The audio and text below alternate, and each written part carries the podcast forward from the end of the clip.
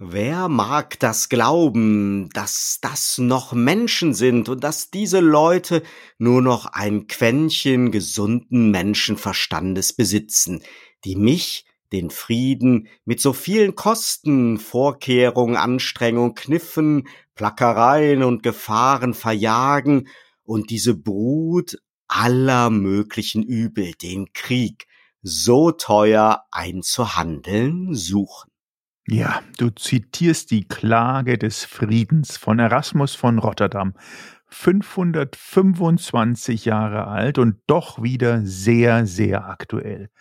Der politische Humanismus und eine ablehnende Haltung zum Krieg als Mittel der Politik haben derzeit wahrlich keinen leichten Stand. Das kann man wohl sagen. Wir sehen seit Jahren eine globale Rückkehr von nationalistischen, autoritären und extremistischen Strömungen und eine Krise der Diplomatie, dem Versuch, Lösungen für schwere Konflikte zu sorgen. Aktuell im Kontext des schlimmen Russland-Ukraine-Konflikts erleben wir in Rekordzeit eine Aufrüstung der Sprache und eine Leitrhetorik in der begleitenden Debatte, in der fast nur noch Platz für ein binäres Denken zu bleiben scheint und ein moralischer Kompass so wie durch einen Magneten in eine Richtung forciert wird. Ja, und mehr noch werden Kriege und militärische Aktionen ja sehr schnell als humanitäre Aktion gerechtfertigt und der humanitäre Legitimierungsdiskurs ist dabei ein sehr wichtiger Hebel, um sogar Kriege als gerecht oder gerechtfertigt zu verargumentieren. Ähnlich wie ja in der Geschichte der Menschheit gerne die Religion dafür hergehalten hat oder herhalten musste. Als Humanist, der an Würde und Integrität, Respekt und Achtung gegenüber Menschen glaubt, hat man es derzeit wahrlich nicht leicht und als Pazifist schon gar nicht. Leider.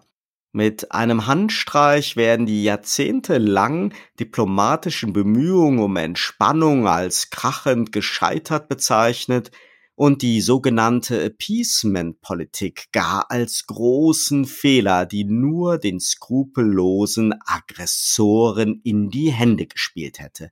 Wenn man, wie wir beide, Ende der 60er Jahre geboren ist, kann man derzeit gar nicht schnell genug schauen, wie wichtige weltanschauliche Grundsätze von fünf Jahrzehnten im Expresstempo in Frage gestellt werden. Und der von dir schon erwähnte humanitäre Legitimationsdiskurs läuft wie geschmiert, wenn es um Aufrüstung und um militärische Unterstützung geht. Ja, und mittlerweile wird das unbestrittene Verteidigungsrecht der Ukrainer und Ukrainerinnen in diesem Rahmen umdefiniert zu einer stellvertretenden Verteidigung von Frieden und Freiheit und der Demokratie auf der ganzen Welt. Die Ukraine kämpft demnach auch für uns gegen den Aggressor.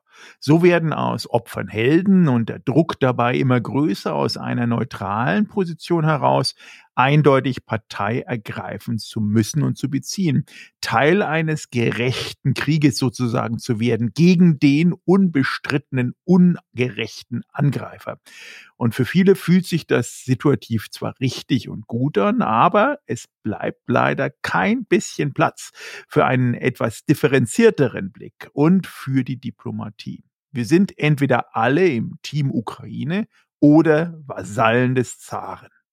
Auf den ersten Blick freuen sich die Menschen über eine nahezu geschlossene Front an Solidarität und Hilfsbereitschaft für die von Flucht, Leid und Zerstörung betroffenen Menschen in der Ukraine und empfinden verständlicherweise große Wut auf den russischen Präsidenten und auf Russland. Putin ist dabei dann abwechselnd entweder der menschenverachtende Killer oder ein verrückter, großmachtsüchtiger Führer 2.0.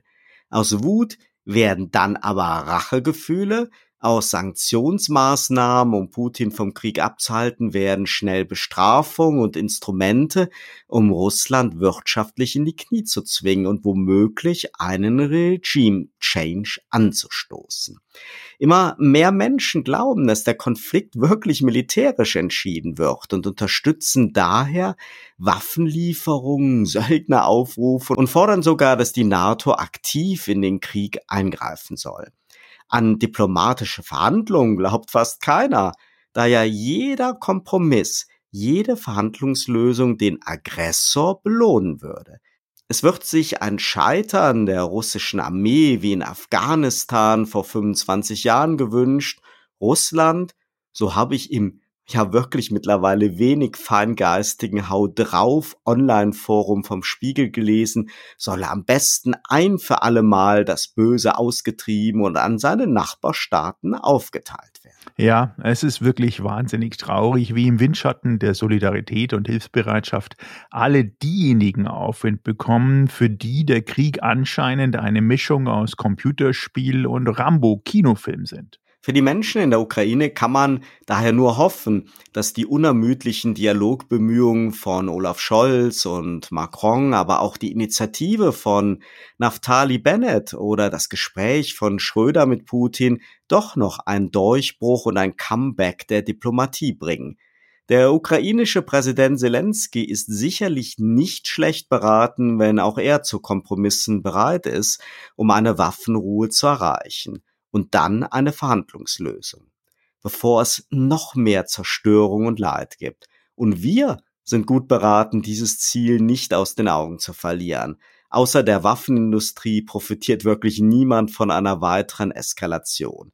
Natürlich gilt jeder Appell zuerst an Moskau, Präsident Putin, stoppen Sie den Krieg, aber realistisch gesehen erfolgt der Einstieg in den Ausstieg aus dem Krieg über Dialog und nicht über noch mehr Waffen, noch härtere Drohungen und noch mehr Parolen.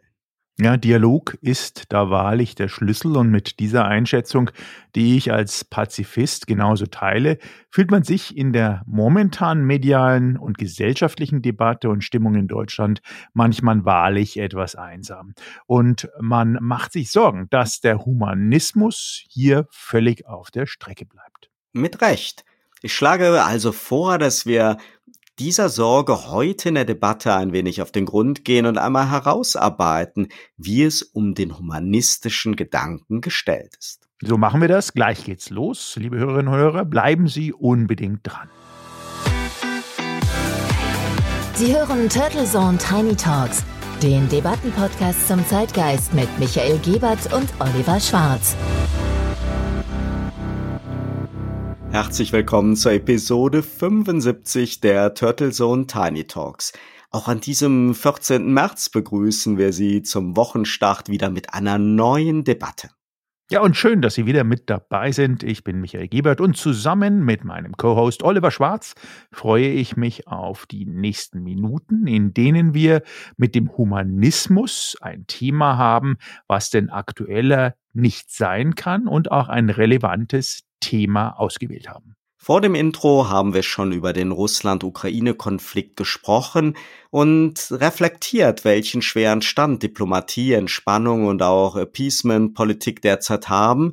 Und wir haben uns besorgt gezeigt, dass auch der politische Humanismus unter die Räder kommt. Bevor wir da weiter eintauchen, macht es sicherlich Sinn, Michael, erst einmal kurz in die Ursprünge und die Geschichte des Humanismus einzusteigen. Magst du uns da mal eine Einführung geben? Sehr gerne, denn die Frage ist ja, wie steht es heute um den Humanismus? Und der Blick in die Alltagssprache ergibt nur sehr wenig konkrete Anhaltspunkte. Da steht zum Beispiel ein Humanist im Sinne eines Feuilletons ist, wer auf unterschiedliche Art an seinen Mitmenschen interessiert ist und sich auch um diese verdient gemacht hat.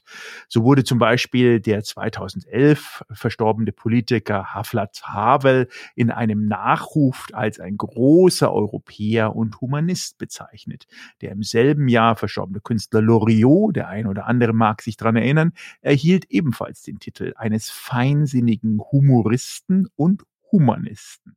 Und auch Bundespräsident Joachim Gauck wurde bereits kurz vor seiner Amtseinführung 2012 gewürdigt als ein nachdenklicher Humanist, der mit den Abgründen der Menschlichkeit rechnet. Das Attribut humanistisch findet sich also im Kontext unterschiedlicher Verwendung, aber die Basis ist immer eine humanistische und humane Gesellschaft. Das Wort Humanismus hat aber auch historische Bewandtnis. So findet sich das Humanistische sozusagen in der Antike schon fast wieder, denn der Ausgangspunkt dieses Gedankenbuch, gut was später als humanistisch genannt wurde, ist in dem römischen Begrifflichkeit Menschlichkeit, Humanitas zu finden. Und das Adjektiv daraus, humanus, also menschlich, ist dann das, was wir schon bereits im ersten Jahrhundert vor Christus erstmals in einer schriftlichen Erwähnung als das Mitgefühl, als diese besondere Qualität des Menschen ausgewiesen bekommen haben, was uns eben unterscheidet, zumindest im Wesentlichen als liebenswürdig, freudig, wohlwollend, hilfsbereit. Das sind die Konnotationen, die dort mitschwingen.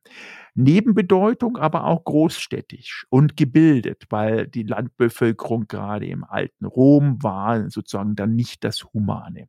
Aus diesen antiken Wurzeln kam ein sogenannter Renaissance-Humanismus, der sich in dem 15. und 16. Jahrhundert das geistige Klima sozusagen des Mittelalters bis hin in die Neuzeit auch gesichert hat, auch sehr religiös geprägt und sozusagen das Vorhumanistische, wie man so schön sagt, ein bisschen ausgenutzt hat.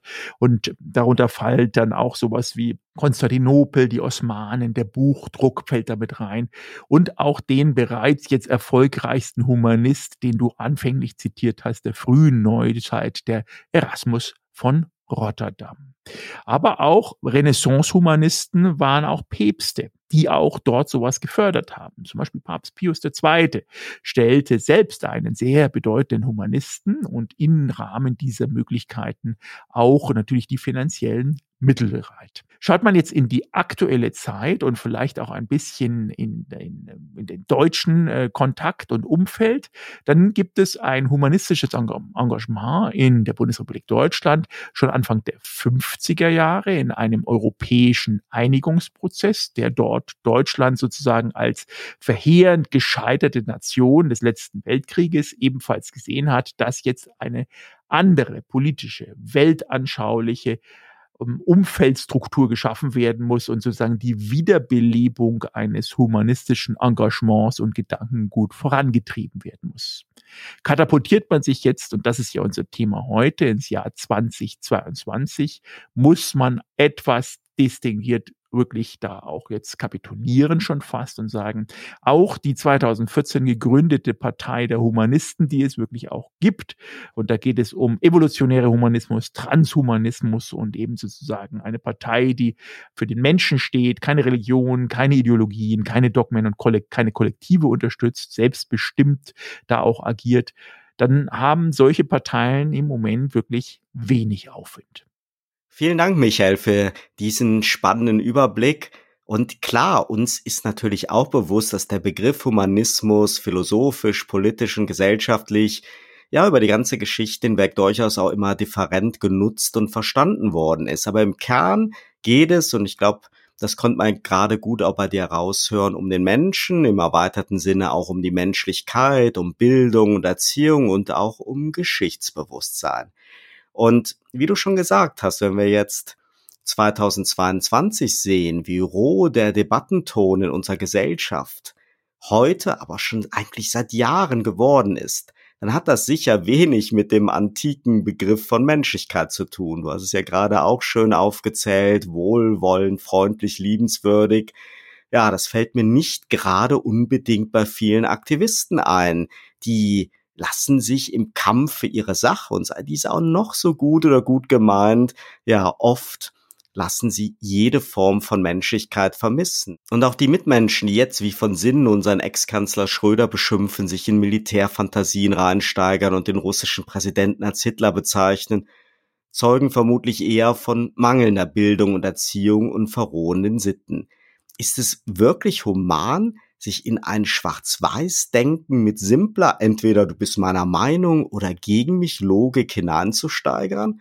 auf Facebook und auch mittlerweile auf LinkedIn lassen sich immer mehr selbstgerechte Posts nachlesen, die gleich mit einer Drohung beginnen, der Drohung nach Entfreundung. So viel zum Interesse an einem Gedankenaustausch. Der Absolutheitsanspruch auf die einzig geltende Wahrheit erinnert dann auch schon wieder an den Klassenkampf der politischen Systeme oder die Religionskriege. Dabei steht ja der Humanismus gerade für den Menschen im Mittelpunkt. Die Summe der Menschen prägt eine Gesellschaft, nicht eine übergeordnete Regierung oder Religion. Menschlichkeit kann nicht angeordnet, sondern muss gelebt werden. Und dazu gehören natürlich Mitgefühl und Hilfsbereitschaft, aber keine Rachegefühle, Mordfantasien oder Sippenhaft. Annalena Baerbock sagt, dass wir seit Kriegsbeginn in einer neuen Zeit leben, das ist richtig und falsch. Richtig ist, dass sicherlich viele von uns nie für möglich gehalten haben, dass sich der seit Jahren schwelende Konflikt in der Ostukraine in so einen Angriff Putins auf die Ukraine münden würde. Falsch ist so zu tun, als ob es keine Historie gäbe und eine friedliebende Weltgemeinschaft von heute auf morgen im Krieg aufgewacht wäre. Das ist eine bewusst naive Sichtweise, die wieder auf diesen humanitären Legitimationsdiskurs einzahlen soll. Seit Monaten wird der Ton immer aggressiver, die Drohung immer unverhohlener, mit etwas Abstand betrachtet sogar schon seit Jahren. Und dabei geht es nicht um Schuld, sondern um die Grundlage für das Bestreben im politischen Humanismus nach friedlichen Lösungen.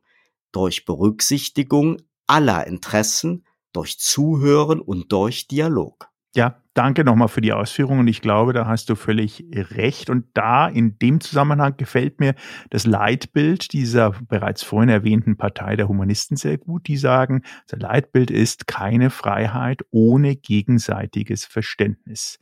Sie bezeichnen sich als Humanisten. Und wenn man sich jetzt mal vielleicht nochmal ein bisschen zurück jenseits der Wikipedias in die alte Brockhaus-Enzyklopädie hineinbewegt, dann wird dort definiert, dass Humanismus in seinem allgemeinen Bedeutung als das Bemühen um Humanität, um eine der Menschenwürde und freien Persönlichkeitsentfaltung entsprechenden Gestaltung des Lebens und der Gesellschaft ist. Der Duden fasst sozusagen dann wieder den Humanismus zusammen als das Denken und Handeln im Bewusstsein der Würde des Menschen. Und dann gab es in den 60er Jahren noch ein deutsches Wörterbuch, Warings, deutsches Wörterbuch, das Humanismus beschreibt als das Streben nach der echten Menschlichkeit. Und das gefällt mir auch sehr, sehr gut. Also diese Haltung der Menschenfreundlichkeit, dem ja wirklich das, was du auch jetzt wieder erwähnt hast, dem aktuellen Szenario, alles andere sozusagen mir auch hinten wirklich die Haare nach oben strebt, das ist jenseits von dem Streben nach Menschlichkeit geprägt. Und Humanismus beschreibt auch nochmal im Mittelpunkt wirklich den Menschen, der selbst seine Freiheit, sein Wohl, sein Glück und seine Entwicklung in der Hand hat und ihm sozusagen die Erkenntnis, die Vernunft und die Ethik zur Verfügung steht, um positiv auf sich und die Mitmenschen einzuwirken. Dabei spielt, und das ist das Wesentliche, eben kein Dogma und keine Ideologie mit. Und das ist das, was du ja auch jetzt in einer Art dogmatischen, ideologisch aufgeheizten Situation wie der heutigen auch definiert und beschrieben hast. Denn das Wohlergehen daraus, diese Selbstbestimmung der Menschen und der Menschenrechte auf Basis von Humanismus, ja, als eine zentrale Bedeutung und die essentielle Bestandteile von dieser Menschenrechtskonvention und demokratischen Verfassung ja weltweit haben sollte, ist damit der Grundlage im Wesentlichen entzogen. Das heißt, der Weg aus dem Humanismus würde hier bedeuten, wenn man den beschreiten möchte, eher eine evolutionäre Natur haben. Zurückbesinnung auf wirklich diesen evolutionären, transhumanistischen Ansatz, dass eben neben diesen ganzen Themen, die wir haben, nur eine gegenseitige Verständniskultur für Freiheit, aber auch Frieden sorgen kann. Das wäre sehr schön und wir sprechen gleich weiter nach einem kurzen Sponsorenhinweis. Dieser Podcast wird Ihnen präsentiert von Visual Communications Experts. Wir bringen Sie auf Sendung. Video, Livestreaming, Webinare und Podcasts. Ihre Experten für Audio und Video in der Unternehmenskommunikation. Weitere Informationen unter www.visual-communications-experts.com. Damit wieder zurück zum Ausgangsgedanken. Denn wir beobachten seit Jahren, dass das gesellschaftliche Klima immer vergifteter wird. Und gerade die, die eben für sich in Anspruch nehmen, sich für die guten Sachen einzusetzen, die werden immer, immer unerbittlicher. Der Druck führt dazu, dass innerhalb weniger Tage mediale Debatten, Talkshows und Social-Media-Posts jahrelang bewährte und verankerte politische Regeln und auch Werte ins Wanken bringen können.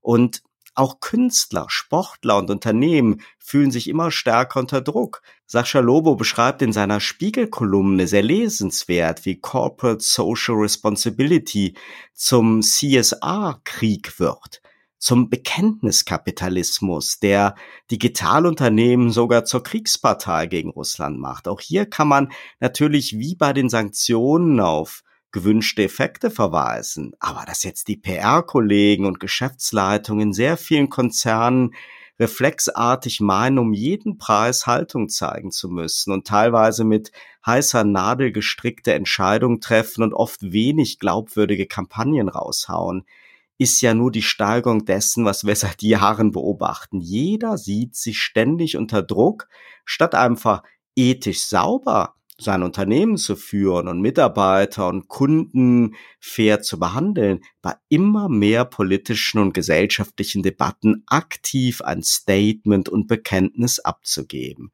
Sportler fühlen sich da ebenfalls verstärkt unter Druck und nun auch Künstler. Musiker werden ausgeladen oder entlassen, wenn sie sich nicht klar im gewünschten Sinne bekennen. Unternehmen boykottiert alles Puzzlesteine, wie wir immer aggressiver werden und damit der Humanismus leidet. Ja, und diese, diese Entwicklung, die du geschrieben hast, die auch Sascha Lobo geschrieben hat, ist ja auch nicht neu, denn wir sehen ja, getrieben auch aus den USA, ich erinnere da in die 2000er Jahre, die Rechte von LBGTQ, als die angegriffen wurden, mussten sich dort auch sofort in einer Art Aktionismus die großen Unternehmen wie Walmart sozusagen gegen die Gesetzesentwürfe stellen und die Diskriminierung auch öffentlich verurteilen. Das das Gleiche haben wir gesehen äh, bei dem äh, Mord an oder beziehungsweise als der George Floyd umgekommen ist in Minneapolis im Jahr 2020. Auch dort gab es dann sofort entsprechende Aktionen gegen diese äh, Aktion von den Corporates, nämlich Dell, American Airlines, Southwest Airlines, AT&T. Ähm, das ist alles okay dahingehend, dass wenn es ehrlich gemeint ist, aber wenn es eben nicht den Aktionismus ausarbeitet. Das gleiche hatten wir auch schon gesehen 2016 mit PayPal. Also das so zu tun ist am Ende des Tages nicht neu. Es gibt auch Forschung zu diesem Aktionismus und im Zweifelsfall ist es sogar ein Thema vielleicht für uns. Aber es zahlt zumindest nicht ein und treibt genau dieses ideologische, schon fast Hetzen ähm, immer weiter. Und das dann auf, auf dieser Line Extension, auf der verlängerten, auf der langen Strecke sozusagen ähm, zu spielen auf Firmenebene ist meines Erachtens A nicht sinnvoll und B auch blitzgefährlich für die Firmen. Ja, es ist sicherlich auch für alle Beteiligten nicht immer einfach und ich unterstelle immer noch mal, dass überall ein guter Wille vorherrscht. Aber es ist halt wirklich erschreckend zu beobachten, dass auch Veranstaltungen wie die Olympischen Spiele, andere Sportwettbewerbe, Events, die zur Völkerverständigung dienen sollen, die eine wichtige Grundlage damit, ein wichtiges Fundament für den Humanismus sind und die damit ja eigentlich auch Konflikte und Kriege verhindern sollen, dass die immer mehr politisiert werden, immer mehr aufgeladen werden. Und jetzt ein aktuelles Beispiel ist der im Mai wieder stattfindende European Song Contest. Natürlich, das war jetzt nicht überraschend, wurden auch dort sofort reflexartig Russland und Weißrussland von der Teilnahme ausgeschlossen. Da kann man auch wieder zwei Meinungen zu haben. Wenn es wirklich sich um einen europäischen Gesangeswettbewerb handelt, weiß ich wirklich nicht, warum der auch jetzt schon Monate, bevor er stattfindet, wieder politisch aufgeladen werden muss. Michael, du wirst lachen. Ich habe heute Nacht davon geträumt. Ich sehe schon genau vor mir, wie im Mai wenn es dann um das Jury-Voting aus den Ländern geht, Barbara Schöneberger dasteht und sagt, Ukraine zwölf Punkte. So gut es auch wieder gemeint ist, auch das ist vielleicht ein Zeichen dann der Solidarität und wir können eine Wette abschließen, dass es genauso kommen wird. Es nimmt uns wirklich jeglichen Raum mehr weg, dass es nur irgendwo neutrale, völkerverständigende Veranstaltungen geben kann und wird und diese, ja, die, diese Verhärtung, das ist das, weswegen ich schon glaube, dass die Befürchtung, die wir hier angerissen haben, dass halt wesentliche ethische Werte, wesentliche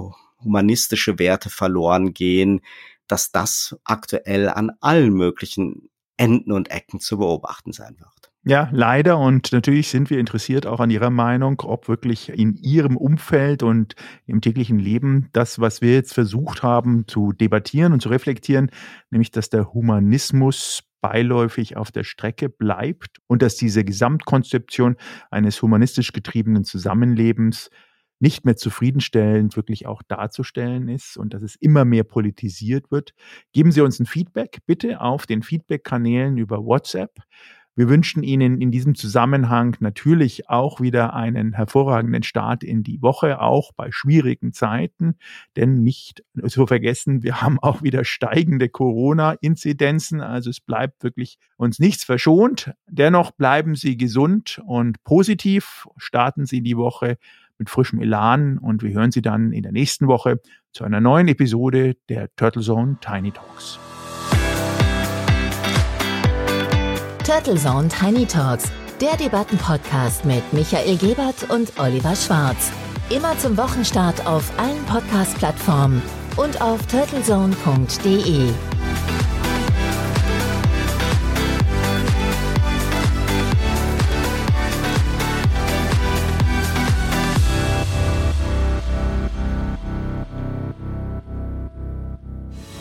Für Werbung in diesem Podcast oder eine Sponsoring-Partnerschaft wenden Sie sich bitte an Turtle Media unter 0721 977 907 15.